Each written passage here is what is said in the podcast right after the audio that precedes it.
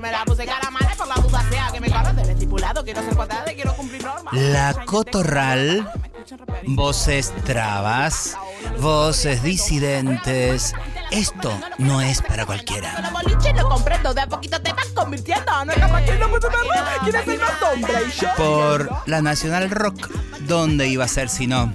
Porque no hay nada más rock que ser traba.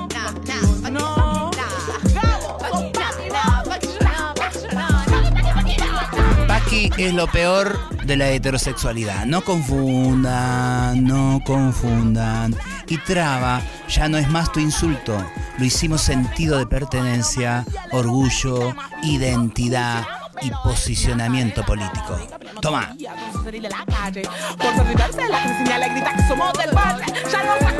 Todos los lunes de 12 a 13 horas. Ahí les queremos ver.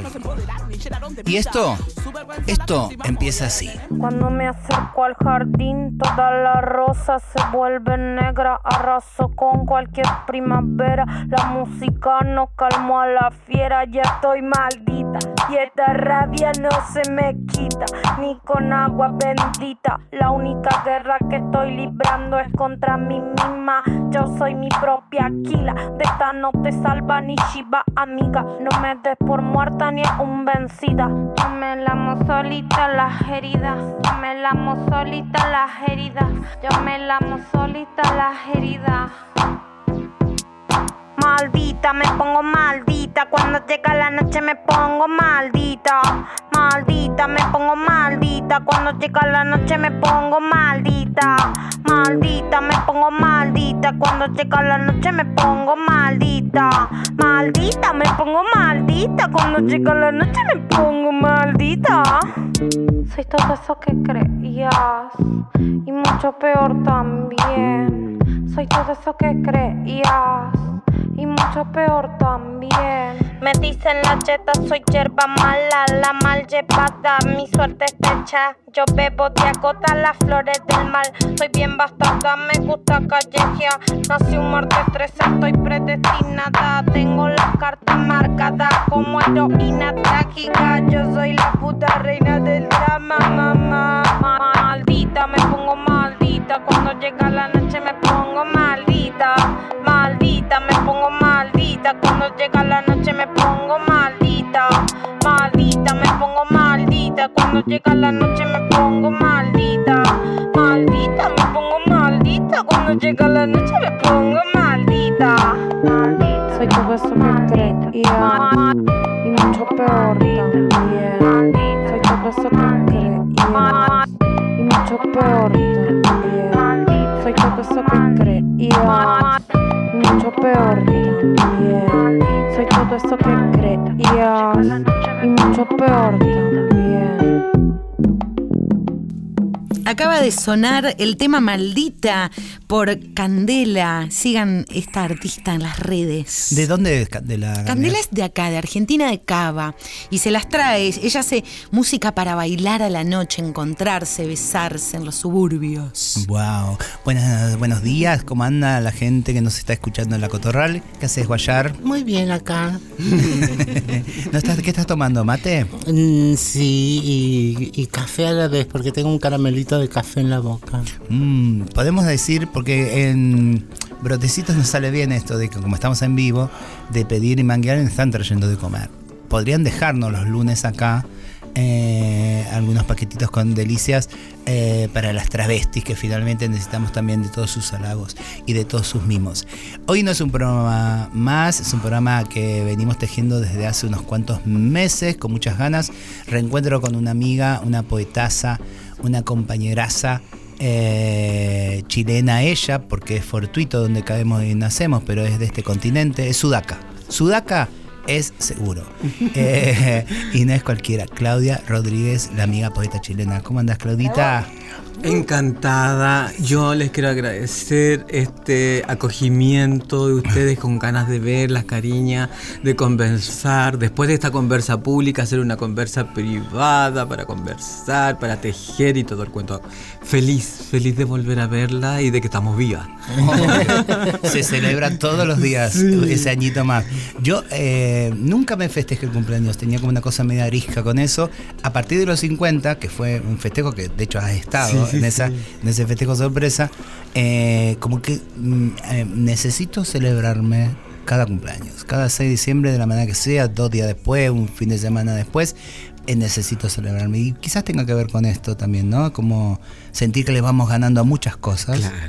Y que también esto, y que también como andamos muy entremezcladas con las generaciones nuevas, con infancias libres, con las infancias trans que, que- que nos miran y que por lo menos para esas personitas le somos alguienes muy importante. Ujú. Eh, después no importa el resto del mundo, pero para las infancias trans nos miran, nos leen, saben quiénes somos.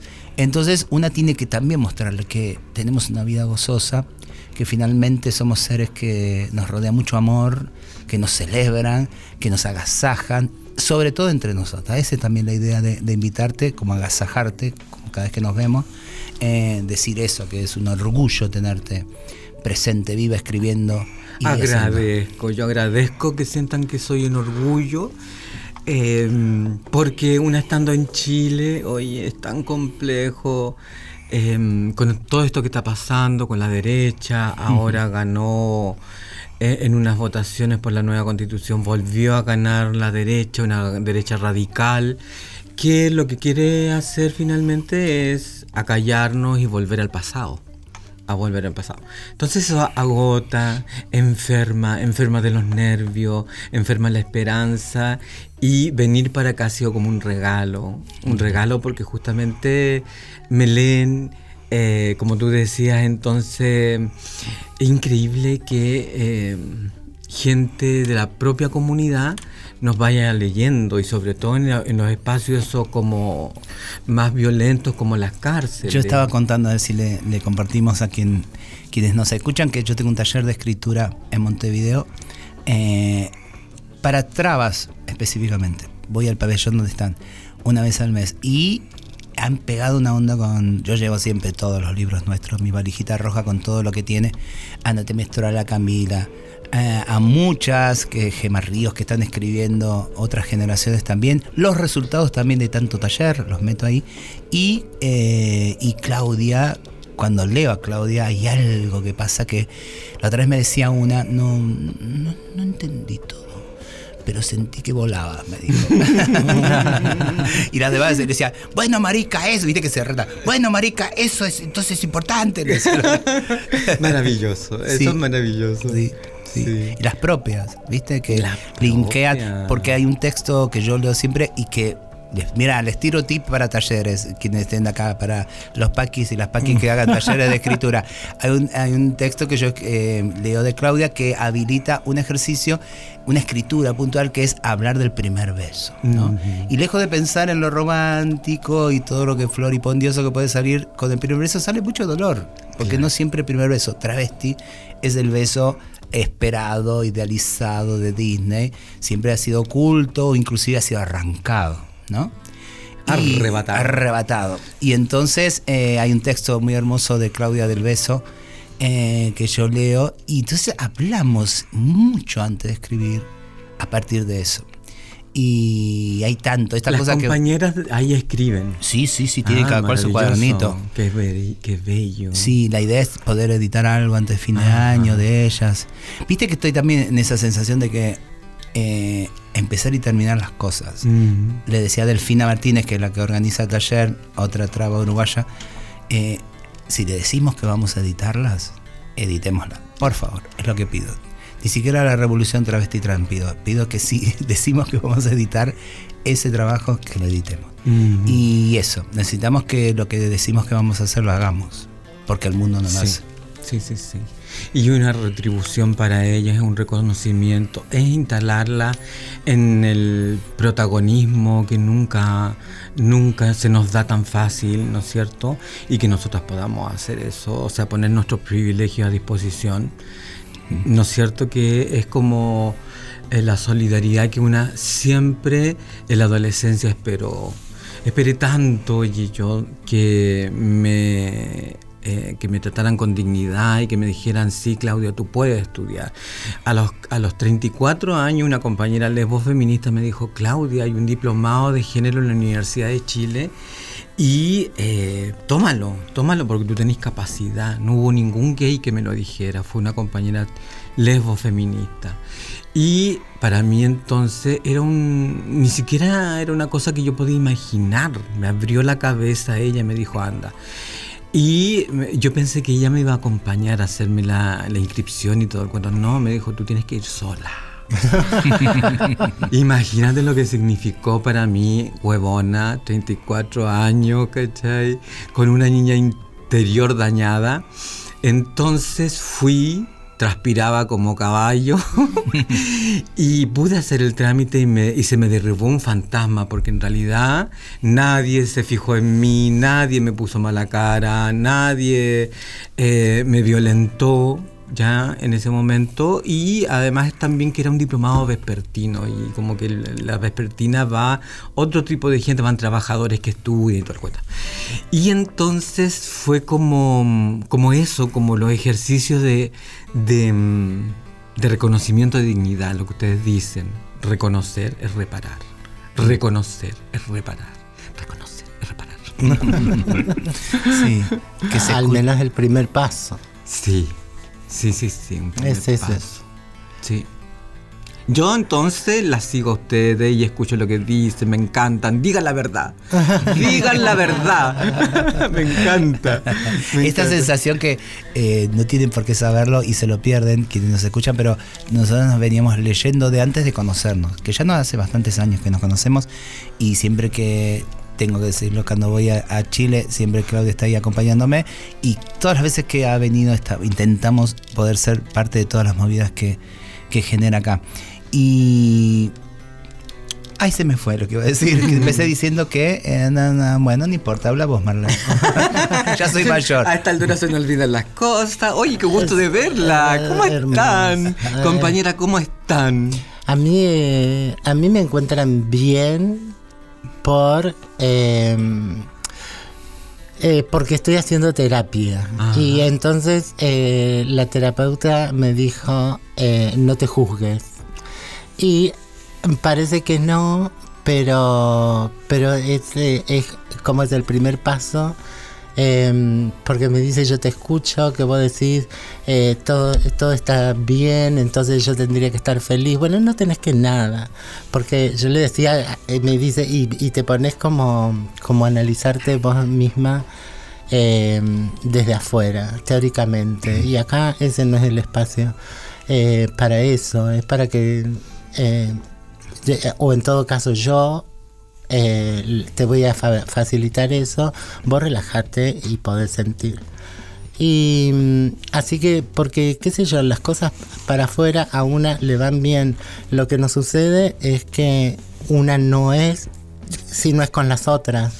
Entonces, además, creo, cargamos culpa, ¿no? Porque, porque a mí eh, bien, ¿no? Porque, porque yo que era un desastre, drogándome y ta, ta, ta, y, y se muere Loana, que era un jarrito de agua, no se drogaba, no bebía. Claro. ¿No es cierto? Y, y- y cosas así que no que no tienen sentido cuestionárselas, pero que en la cabeza se te zapatean, Mm. ah, de todos modos. Así que eh, estoy bien, puedo decir que estoy bien.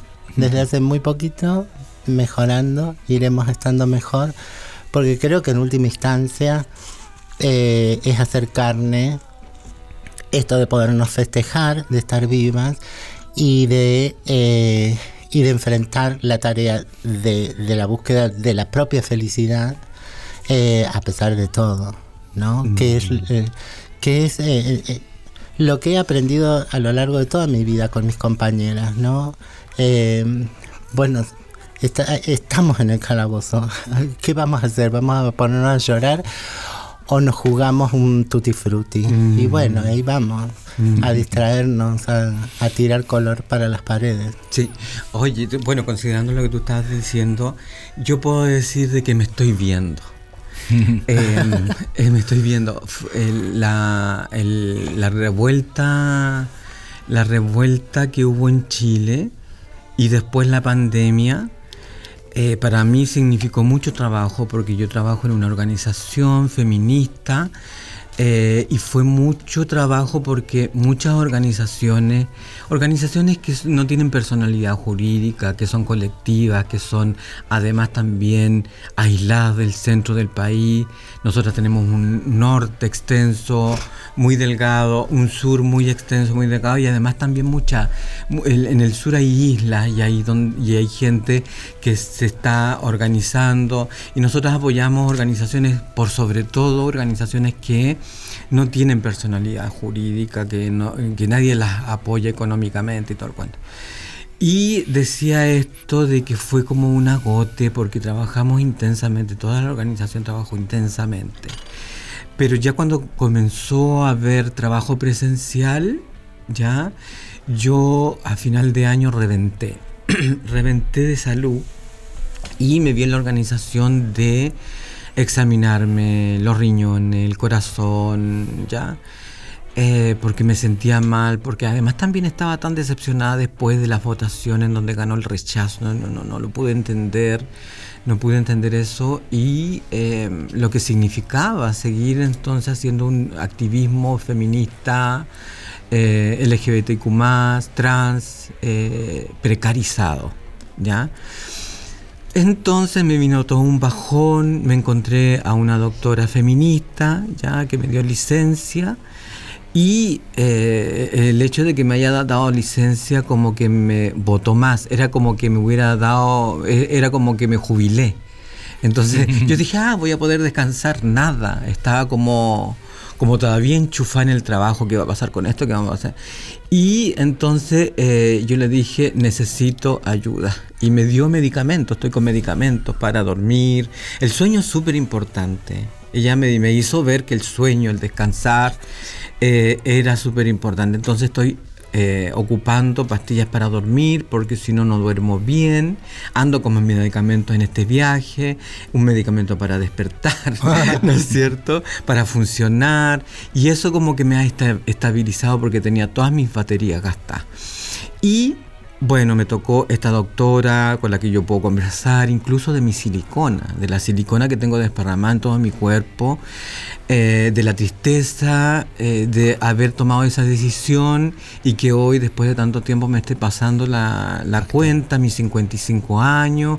Es un tema que casi no se conversa, pero además la, pan- la pandemia me tocó enfrentar muchos casos de compañeras que tenían complicaciones con la, con la silicona, que yo misma también me había puesto. Y también yo tengo consecuencias con la silicona.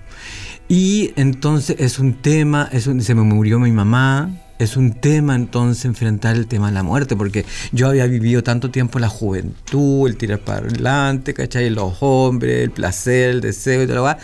Pero la pandemia como que me hizo aterrizar y pensar en mi propia muerte. ¿Ya? Y pensar en cómo, en cómo va a ser, bueno, que es una preocupación también que me dejó de herencia mi madre. ¿Qué va a ser de tu vida cuando yo me muera? Ya, o sea, me hizo esa, me sentenció a que no iba a ser nada buena mi vejez. Entonces me pasa la cuenta eso que me dijo mi, mi madre. Em, entonces ahora estoy preocupada de cómo eh, mejorar mi situación para no morir tan sola, ¿no es cierto?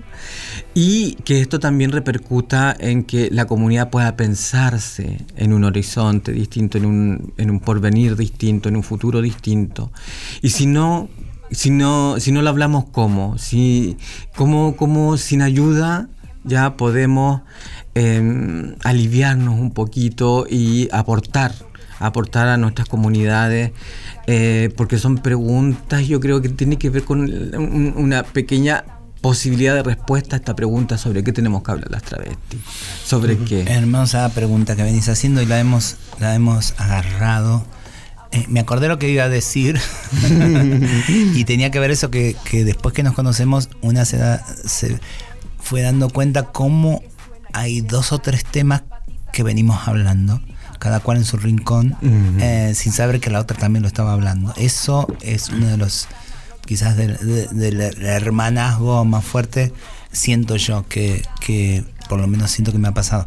Eh, esta loca viene diciendo esto, esta loca también se quiere desentender de todo esto que se llama humanidad. Esta ¿Me entendés cómo me pasó con Marlene de alguna manera con eh, pensar juntas la época, ¿no? Reivindico mi ser un monstruo, es algo, es un grito de Marlene que después termina siendo una poesía que termino firmando yo, que es verdad que tomé esa frase, pero digo, y no tiene que ver con los derechos de autor, que es algo muy heterosexual, sino con que somos eh, una comunidad que viene pensando mientras va padeciendo y mientras va viendo el padecer alrededor también, ¿no?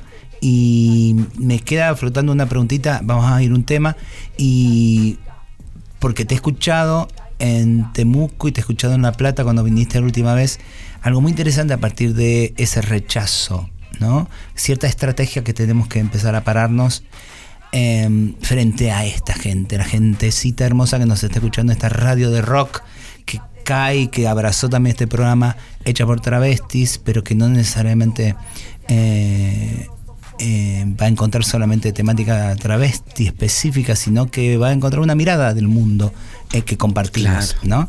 Entonces, eh, quiero eh, retomar eso que me parece muy, muy importante, que a mí me ha dejado pensando mucho, mucho, mucho, y te agradezco esta idea de cómo es la estrategia de empezar a hablarle al resto que no sabe, que no entiende. Precisamente para eso, para no terminar tan solas y siendo eh, las próximas ahí asesinadas. Vamos a un tema, Garnier, y retomamos esta charla con Claudia Rodríguez. Le decimos, está Claudia Rodríguez, poeta, eh, amigaza de este continente, de la Sudaquía. Voy a resaltar la belleza que hay en esta mesa con Ayelen Becker, artista que amamos, que adoramos, travesti, rosarina, y un tema que se llama Desorientada, eh, junto a la orquesta disidente. Miren qué blues nos regala esta artista. Disfruten de esto que Ve. es Cabaret Queen.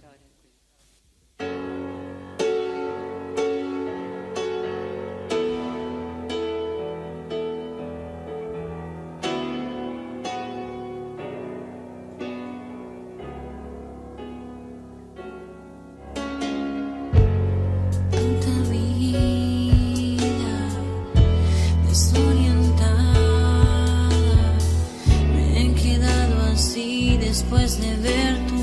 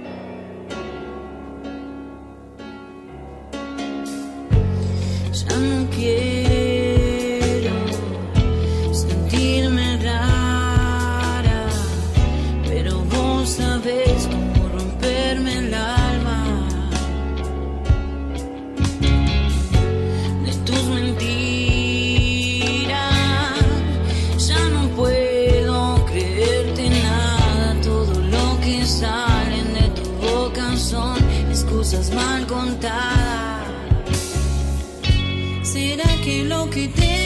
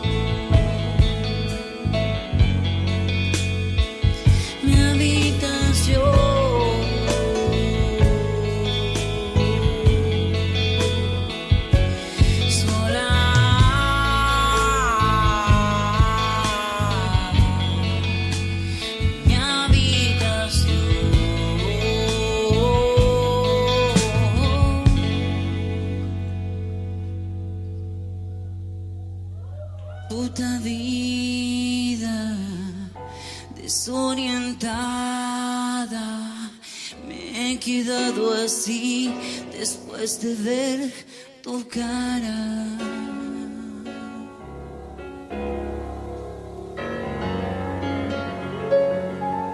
La Cotorral. lunes de 12 a 13. Por Nacional Rock. Dale que tú sí suena powerful. All of us together and powerful. Empoderándote.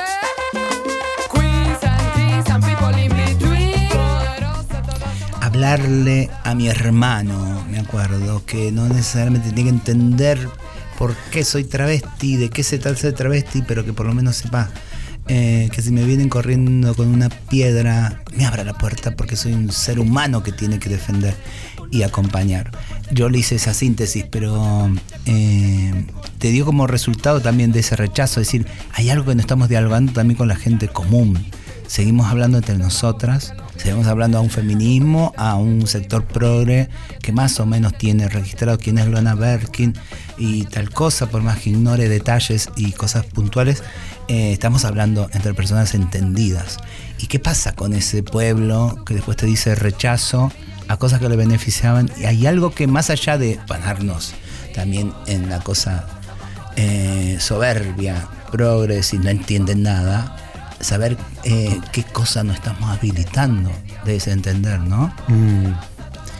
Bueno, yo me acuerdo que estuvimos acá en La Plata, Sí. en, un, en un encuentro, eh, y entonces me invitaron al conversatorio en donde se hablaba sobre los fundamentalismos. Y estaban, estaba un compañero que se llamaba, eh, que es actor, Silvio... Silvio Lang, Silvio director. Lang, Sí, sí. Y al otro lado estaba una activista lesbo feminista que era Eh, muy la importante. Marta Dillon. La Marta Tilo. Y resulta que entonces eh, yo venía eh, de la experiencia de haber participado con el movimiento feminista para eh, instalar una nueva constitución que iba a significar eh, un avance para Chile porque la constitución que hoy tenemos es una constitución que hizo Pinochet hace más de 40 años, una cosa así. Y resulta de que entonces donde hay la constitución, entonces naturaliza la concentración del poder, naturaliza una clase política que toma decisiones por sobre todo un pueblo, ya, y que además también hace negocios, ya, em, para su clase, para su clase. Mira, ocurrió de que em, los militares eh, tienen, gracias a esa constitución, tienen eh, un, un reglamento en donde pueden utilizar dineros sin tener que dar cuenta. Y resulta que justamente para el periodo de la constitución se supo que uno de estos generales usaba todos esos recursos, como no tenía que dar cuenta, ya para enriquecerse, para viajar con su familia, viajar con su esposa, comprar el departamento a sus hijos y todo el cuento. Y, y por ejemplo, la policía, los, los carabineros de, comunes y corrientes que, que tienen que enfrentar la delincuencia, eh, se quedaban sin protección antibala, ¿no es cierto? Sin casco, sin ninguna cosa. Eh, bueno, injusto, injusto, injusto para incluso esos carabineros que golpean el pueblo. Eh, y esos carabineros inconscientes de o incapaces de decir ninguna palabra en contra de ese general que tenía 10 autos de las últimas marcas y tenía todo un palacio y todo el cuento. Y resulta que entonces eh, en la, la nueva constitución iba a poder transformar todo ese, ese entramado que tenía es- esa constitución en donde todo se concentraba en una distribución arbitraria eh, que no que no eh, que no se desplegaba a, a, por ejemplo la infancia trans. O sea eh, habían, ¿cómo se dice? Alcaldesas de derecha eh, que duraron como 15 años en, la municipalidad de una región del país y resulta de que también se eh, em, quedó con un montón de plata y yo decía, la derecha ni siquiera habla de lo que hizo esta, esta mujer que es de derecha, que es del mismo partido, eh, ni siquiera dice una palabra de ese robo y eh, lo que hubiera significado toda esa plata que esa mujer robó eh, para beneficiar la infancia de nuestro país. O sea, hay, hay infancia que ha sido totalmente vulnerada y eh, en el sistema educacional, eh, en temas de salud, en temas de vivienda, ya, porque viven eh, aislados, sin agua, eh, sin acceso a, cosas básicas y entonces han sido no solamente vulneradas, sino que ha, ha- ha habido un ejercicio negligente de su existencia. Y entonces la constitución quería cambiar todo eso. Y resulta de que la derecha, como tiene tanta plata, ya armó campañas del terror, del terror a propósito de que el presidente Piñera fue a Cúcuta a decir que todos los venezolanos y todos los, los, em, colombianos que quisieran migrar a Chile podían hacerlo. Se llenó ya Chile de migrantes que, que, que ahora están siendo discrimi- discriminados porque no habían políticas públicas que los pudieran acoger y resulta de que entonces em, son acusados de delincuentes, andan vagando por la calle, hace, no tienen que comer, entonces eh, asaltan y todo el cuento. Y eso se le, se le culpa al, al gobierno actual, que es de, que es de Boris que, es un gobierno más de izquierda, centroizquierda y todo el cuento. Bueno, todo el mundo con esa campaña votó rechazo. ¿Ya? Entonces, la verdad es que no éramos tantas las feministas como pensábamos que habían. No eran tantas. Y ocurrió entonces de que eh, fue triste, fue amargamente triste, fue como una patada en la boca, ya eh, cómete tu discurso, porque en realidad el pueblo lo que quiere es mantener a la derecha ninguna posibilidad de cambio es tan grave que no hay ninguna posibilidad de cambio hasta 40 años más. Es decir, la derecha nos quiere mantener en el status quo, incluso volver al pasado, en donde eh, nosotras eh, volvamos a ser invisibles, no tengamos ninguna eh, posibilidad de existencia, no, poga- no podamos mejorar nuestra situación económica, que es la necesidad principal de la comunidad trans. Y resulta de que entonces ahí la- la- el análisis era, ¿qué hicimos mal? ¿Qué hicimos mal? Y me acuerdo que entonces en este encuentro en La, en la Plata, ¿cómo se llamaba esa organización que era como una casa ocupa? ¿Cuál? Jauría Mutante. Jauría Mutante. Mm. Jauría Mutante me invitó a conversar sobre el- esto que estaba pasando y yo cuento. Fue una patada en, el hocico, digo yo, em, ver el rechazo, la cantidad de gente que rechazó la posibilidad de transformar todo Chile, eh, de darle un nuevo futuro a Chile. Y resulta de que em, eh, eh, el análisis era qué hicimos mal y em, estaba el había un ¿cómo se dice? un pendón de dónde está Neuel. Ujú. ¿Te acuerdas? Sí. Entonces yo decía, a mí el feminismo que me interesa es el feminismo que defiende la vida y que defiende la tierra. ¿Ya? Entonces ocurría de que eh, yo me preguntaba qué hice mal para que mi hermano, que dice que me quiere y que aprecia el trabajo y se pone feliz cuando yo hago un recital de poesía y sale en el Facebook y me dice mi hermano, qué, qué maravilloso lo que estás haciendo, qué importante, tucu tucu tucu, eh, que, te- que bueno que te ha ido bien, pero sin embargo vota rechazo. Y ha- hay, hay ese, esa eh, ese, ese, ese división en donde para él el votar rechazo no significa que me está poniendo en riesgo a mí y a toda mi comunidad. ¿Ya?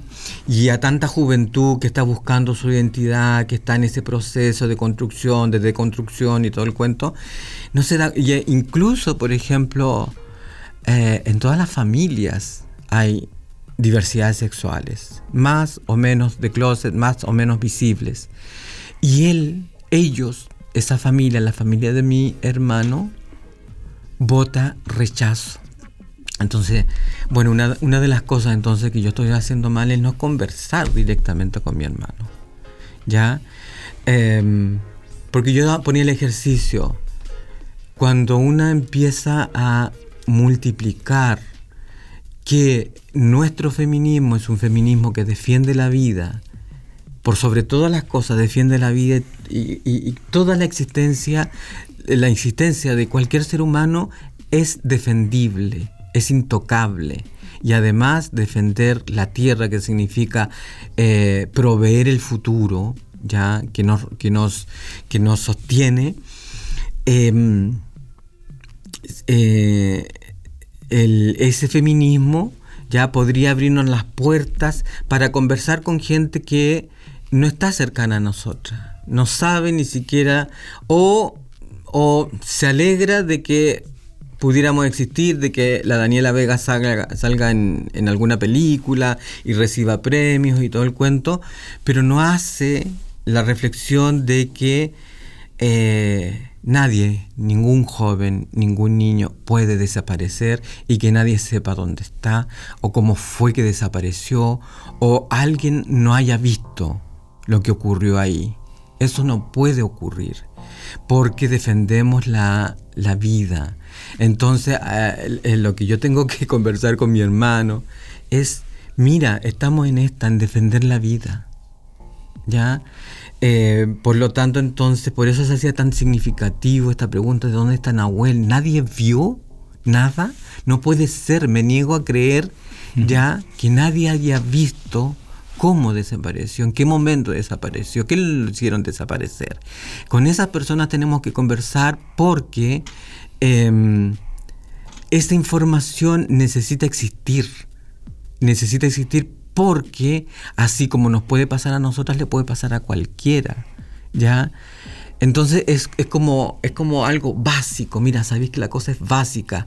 Defender la vida. Defender la vida. Por eso hay, hay que conversar con personas que a lo mejor son eh, lejanas principalmente, lejanas a nuestra lucha. ¿Cómo? Como yo digo, claro, o sea, el cuento era que que de repente hay grupos cerrados que, di- que, son, que son disidentes y radicales y dicen yo no quiero volver más a hablar con mi mamá, no quiero más hablar con mi papá, no quiero más hablar con mis hermanos. Esta familia eh, es una institución de mierda y todo el cuento, pero, pero yo digo, eh, podría haber una sensibilidad que no estamos, que no estamos Accionando. Sí, Mm, Sí, sí, de hecho, eh, sí. Eh, estando ahí presente, Paulita estaba ahí, como que medio generó como cierta tensión tu propuesta, porque era toda la disidencia diciendo, ¿qué me está diciendo? Que habla con mi viejo, que habla con mi hermano, que, que me rajaron, que me violentaron. Obvio que es entendible, pero eh, tu propuesta avanzaba más allá eh, de esto. Inclusive, digo, una piensa en el vecindario. Yo tengo, vivo en un edificio que tienen que saber quién soy en ese edificio, ¿no? Porque porque si yo entro y si salgo, si vengo corriendo necesitando entrar urgente, tiene que habilitarme la puerta porque merezco vivir. Claro. No, no merezco que, que nadie me, me violente, digo, por el hecho humano de existir. Entonces, eso eh, fue como, sí, fue- creo que es algo, por eso este intento que estamos queriendo hacer también con las generaciones más jóvenes, que vienen lastimadas, que vienen irritadas, obviamente con legítima razón, huyendo de esas familias, de esos modos de familia, de esas instituciones eh, que solo ahogan y lastiman, para ver qué cosa se rescata ahí. No es una obligación. No es una imposición. Yo no quiero decir que tienen que hacerlo. No. Lo que yo lo quiero poner en la mesa. en la mesa para que la misma comunidad lo discuta. eh. Claro. Claro, ¿No es yo, cierto? eh, porque yo, eh, por ejemplo, tengo algunas eh, algunas miradas un poco diferentes a las Mm. tuyas, pero sí me parece importante esto que trabajemos, ¿no? Mm.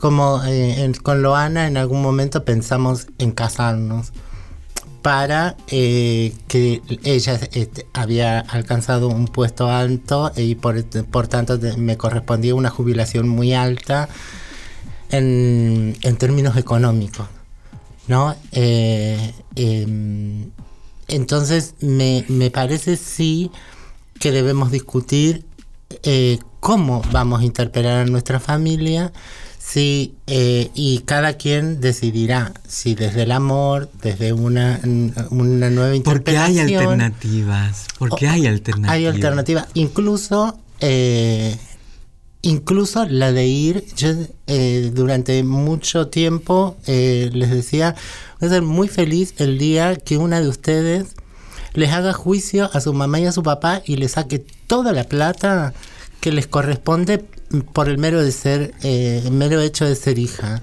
eh, para la educación, para una vivienda, para el vestimenta, hasta el- mínimo hasta los 21 años.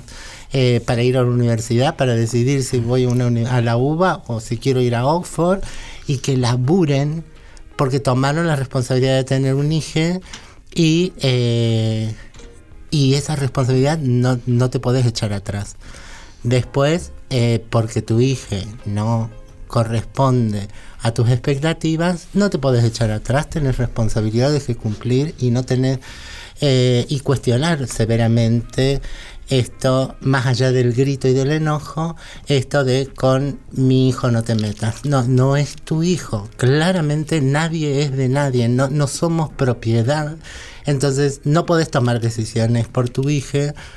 eh, al menos aquellas las que hacen a, por dónde quiere, eh, cuál es el camino que elige para su vida, ¿no? Con, con su propia ética, con su propia moral y demás. Después sí le podés, eh, respecto a la experiencia, decir el, el fuego quema, el semáforo rojo es no cruzar y tal, eh, que son cosas que hacen a la experiencia. Pero, pero sobre lo que cada quien sabe de cada quien, no, no hay opción porque, porque claro que, que si no, eh, e- esta proposición tuya de, de volver suena por ahí un poquito naif, pero es necesaria porque lo que yo observo es que sí, con el mismo odio que, que evitan interpelar al papá violento, a la mamá violenta, vienen y me interpelan a mí que soy compañera. Y hay cuestiones insalvables y, y entonces, bueno, hay un montón de, de personas antes a las que tenés que enjuiciar, antes de, de llegar a mí, eh, que estamos en el mismo co- colectivo, que hemos pasado situaciones similares y demás. Hay que interpelar a, a quienes están están cercanas y articulando con nosotras. ¿Por qué articulan con nosotras? ¿Por culpa, por mera culpa y sentirse bien?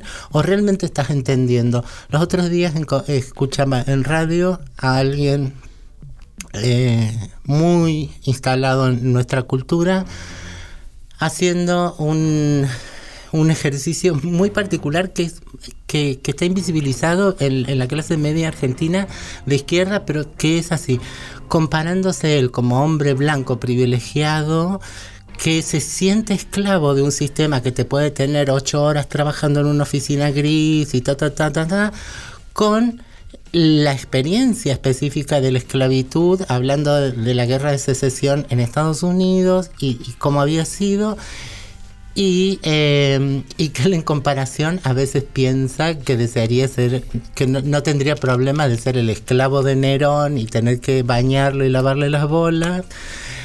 Y yo decía, no estás entendiendo nada, ¿no? Eh, no, no, no, no estás entendiendo lo que es tu responsabilidad, en todo caso, en un sistema laboral del que vos tenés la responsabilidad de participar y decir cuáles son las reglas políticas con que nos vamos a, ma- a manejar dentro del sistema laboral y personas que no hemos tenido derecho a ninguna decisión sobre nosotras mismas.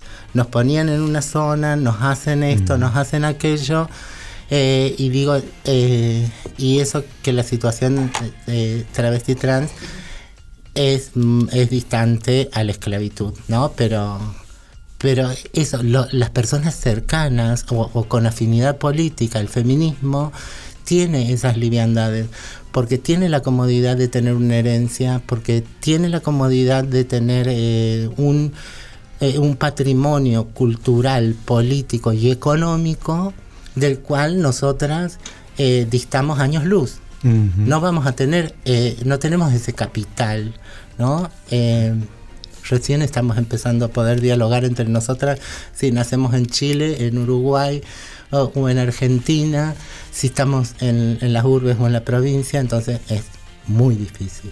¿Qué, Paula nos quiere poner música. Sí, un temita para mí y seguimos con esto y seguimos con otro bloque más. Estamos con Claudia Rodríguez. Hermoso el programa.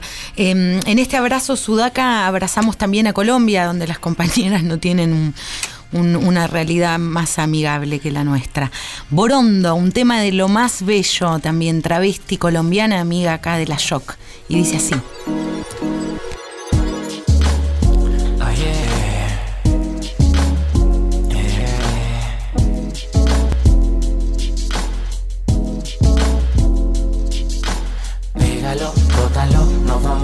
Contigo quiero carburar a diario. Un borondo espacial, espacial, espacial. Eres un borondo espacial, espacial, espacial. Si yo saco la weed, tú sacas los rolling papers. No sé si es amor, pero qué bello se siente. Crucé con tu mirada entre tanta gente. Pupilas coloradas tienden a reconocerse. Outfits regios, we fuck the genders. El mundo no es rosa, pero eres un demente. Tu torpe flow, indecente. You're so into me, ya quiero volver a verte.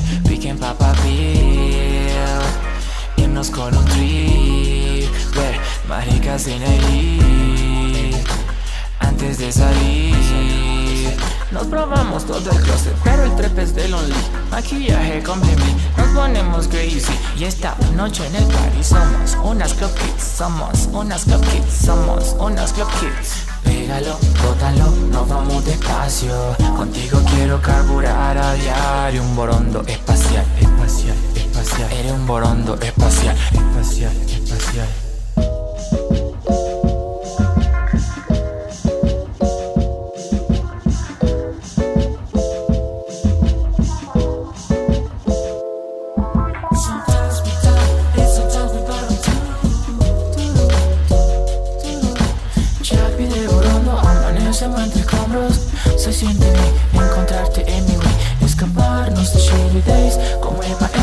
Aviones de papel.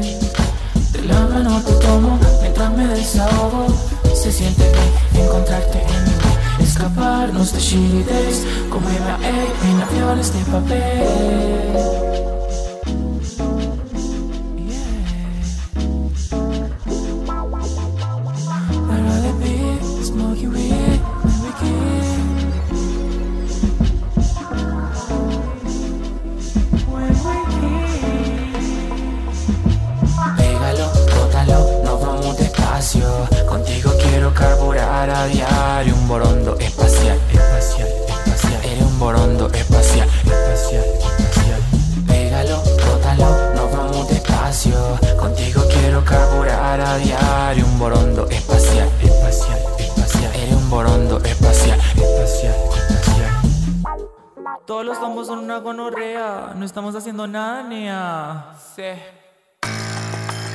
Susy Shock, Marlene Guayar y Pauli Garnier. La Cotorral.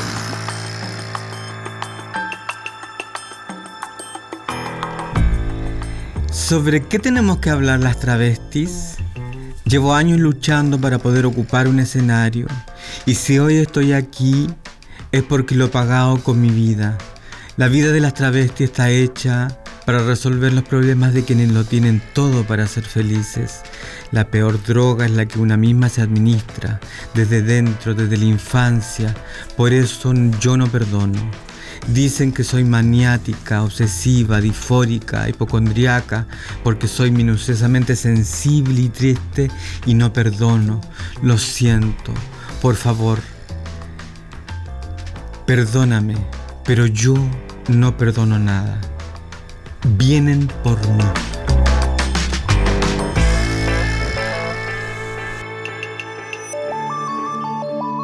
Una buena receta de sushi obliga a usar un tipo especial de arroz, a la venta en cualquier supermercado del país, de grano corto, blanco, suave, con un alto contenido en almidón, para que le dé una consistencia extrema- extremadamente pegajosa al exquisito bocado. Arroz de una variedad japonesa, de los arbóreos o carnaloris italianos, los mismos que sirven para hacer risotto. Una vez cocinado su grano es brillante y tiene agradable textura, firme y de buen sabor. Pero definitivamente para las travestis pobres cualquier arroz sirve, cualquier vinagre, incluso cualquier queso, aunque en China no se mezcla el arroz con el queso. Pero en este momento pensar en esto es un derroche, una pérdida de tiempo y debería pedirle perdón a las diosas del arroz y del queso por llamarlas sin ninguna posibilidad de pagar para que vengan a mi mesa. En este instante es más importante mantenerme viva que bien alimentada, porque se puede sobrevivir hambrienta, desnutrida, infeliz y seca. Es peligroso no ser parecida, semejante, similar, de la misma medida parejita a una mujer. Querer dar la impresión de no ser, de no usar tanto maquillaje para borrar la barba, como que nunca tuvimos barba, como que nunca corrió libremente por nuestro torrente sanguíneo ni una molécula de testosterona, como que si hubiera nacido sin testículos y nunca eyaculamos, como que nunca nos masturbamos, como que nunca hervimos de deseo de penetrar, como que nunca nos sangró la tula, ni nos cortamos el frenillo de tanta paja, como que nunca fuimos calientes, ni egoístas, ni malintencionadas, como que siempre fuimos travestis mariconas buenas y bien intencionadas, como que siempre rezamos, como que nunca nos pesó un gramo ser quienes somos, como que si no hubiera posibilidad ninguna de ser monstruosas y deseables. Estaban escuchando a Claudia Rodríguez con un tono y una temporalidad absolutamente chilena. Del otro lado de la cordillera, Sudaca al fin. Eh, esto pertenece como una, pro- eh, una mm, producción previa tuya, ¿no? Estabas en el momento como de interpelar eh, al vecino, a la vecina tan pobre como, como vos, eh, como nosotras, que eh, es capaz de levantar una piedra y, y tirarte, ¿no? Como Claro. a- Sí, sí, sí, sí, sí, porque yo pensaba, esto fue antes de la pandemia, por las cosas que una va diciendo, compañera. Le- Yo creo que no, de- no debe haber faltado alguna compañera travesti que debe haber dicho, pero ¿cómo la Marlena anda diciendo, digan la verdad? No mientan, digan, dejen- déjense de eufemismo, digan la verdad. Alguna compañera debe haber pensado, ¿por qué anda diciendo esto? ¿Con qué? con, eh, eh, ¿quién- eh, eh, ¿Con qué autorización, no es cierto? Bueno, yo pensaba entonces que las cosas que de repente yo digo, mis compañeras en Chile deben pensar, ¿y por qué la Claudia anda diciendo esas cosas? ya en contra del país o exigiendo que las travestis tengamos que hablar sobre el derecho al agua. ¿Quién le dio la autorización para decir eso? Entonces, estos textos son partes, son fragmentos de una obra que se llama Vienen por mí, en donde incluso no solamente la derecha, no solamente los fundamentalistas podrían venir por mí, sino que también incluso mis propias compañeras, como, como de alguna manera le pasó a Ana Arendt cuando comenzó a hablar sobre em, la banalidad del mal. Este texto de la, de la, de la Ana Arendt me parece tan observable, tan observable, porque justamente en Chile lo que ocurre es que hay eh, personas de la comunidad LGBTQ más que a lo mejor no se dicen que son de derecha, pero están tan acomodados, tan acomodados que incluso, em, que incluso actúan y accionan en contra de los derechos de la propia comunidad. Ya es un tema. Es un muy, tema, peli- es sí. muy peligroso además porque, mm, porque como les eh, habilita el simple hecho de no hacer nada o quedarse calladas y eh, dejarnos como en evidencia es una loca gritando. Claro. Eh, aquí la- las viejas eh, en- nos hemos autoconvocado por eh, una posible eh, reparación de parte de este Estado y, nos está costando mucho. eh, venimos creciendo entre nuestras pares, pero, eh, pero claro, hay todo un discurso de derecha eh, del que no somos defendidas por eh, más o menos lo- lo- lo- los, eh, los espacios eh, que se suponen eh, al, al costado, al lado, en articulación, ¿no? Con las izquierdas, con el feminismo, no, no saben eh, cómo decir. Entonces, eh, quedamos dispuestas a hablar con alguien que no tiene, que no tiene fundamentos, que solo insulta, que solo te agrede. Eh, entonces es muy banal. Y, eh, y, y le están exigiendo a un movimiento que, que viene de la soledad absoluta, de la soledad absoluta, que ahora se haga de una estructura partidaria. Y Mm. seguramente, eh, bueno, todavía tenemos desconfianzas, ¿no? Obvio, obvio que sí. haciendo esa, esa, eh, ese traviarcado, hacia ese traviarcado, vamos a intentar a ver si hay futuro, si hay futuro eh, que tenga bastante de las cosas que nos resuenan y que nos parecen. Confíen, mundo heterosexual, confíen un poquito. Tuvimos la visita enorme de una amigaza, Claudia Rodríguez. Búsquenla en las redes, en Instagram. Instagram Claudia Rodríguez Poesía. Antes se llamaba Poesía Travesti, pero después que salí en un programa hablando en contra de la derecha, me empezaron a perseguir, así que tuve que cambiar el nombre para que no me lo cerrara. Pero es Claudia Rodríguez Poeta. Ahí está. Eh, llénate de Claudia Rodríguez y nos la vas a agradecer. ¿Con qué termina este programa, Gabriel? Vamos a cerrar con un Sushi Shock, que la pasamos muy poquito en este programa. Lagrimitas que pueden encontrar en su disco Buena Vida y Poca Vergüenza con la participación de Diana Zacayán. Abrazo a todos.